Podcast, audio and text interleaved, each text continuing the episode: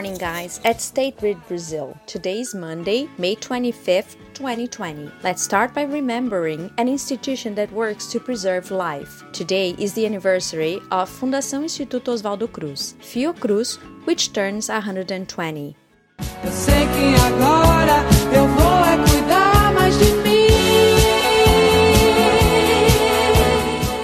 Headquartered in Manguinhos, Rio, it's a center of excellence for scientific research and technological knowledge. It is currently facing the challenge of helping Brazil fight COVID 19. Fiocruz history begins in 1900 with the mission of tackling yellow fever, bubonic plague, and smallpox. Dr. Oswaldo Cruz was on the front line. Born in the countryside of São Paulo, Oswaldo Cruz studied in France and was most interested in microbiology. He's the great hero of the story. He faced enormous difficulties in the first vaccination campaigns, but his commitment to health was higher and the disease were overcome. Oswaldo Cruz structured health services in Brazilian states and created international health protocols. Hygiene campaigns and health brigades were led by him and his team in the early days of Fiocruz.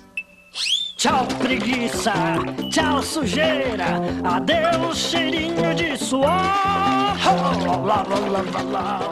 Awarded and recognized in several countries, Oswaldo Cruz is an example of commitment to science and health. Thanks to him, we have institutions and researchers dedicated to deepening knowledge, treatments, and prevention of infectious and parasitic diseases, including in rural areas.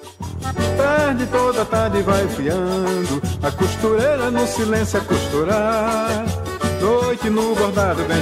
And from Fiocruz anniversary, we go to Seamstress Day, an activity that has been present for over 30,000 years. In order to do this job, it's important to pay attention to all steps planning when drawing the model on paper, transferring the design to the fabric, and finally the cut with the scissors. The sewing machine makes the stitch, but the seamstress makes them lovely. In Brazil, there are about 1 million and 200 200,000 seamstresses. With them, we also learn the value of dedication. For to get some beef. And the beef's so tough, and I couldn't get enough.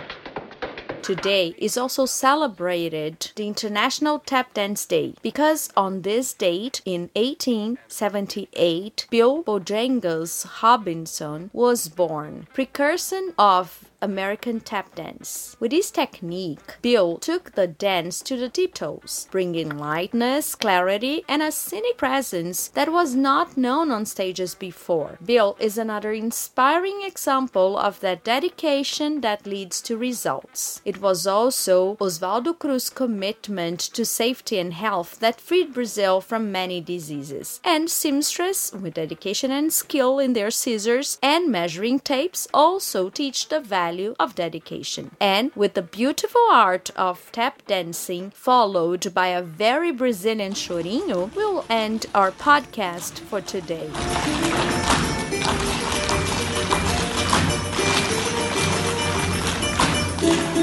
Remember that at 4 p.m. it's fitness time at home. Have a great week, everyone. Tomorrow we'll be here again. To follow our Your Energy is Essential campaign, visit www.sgcomvc.com.br.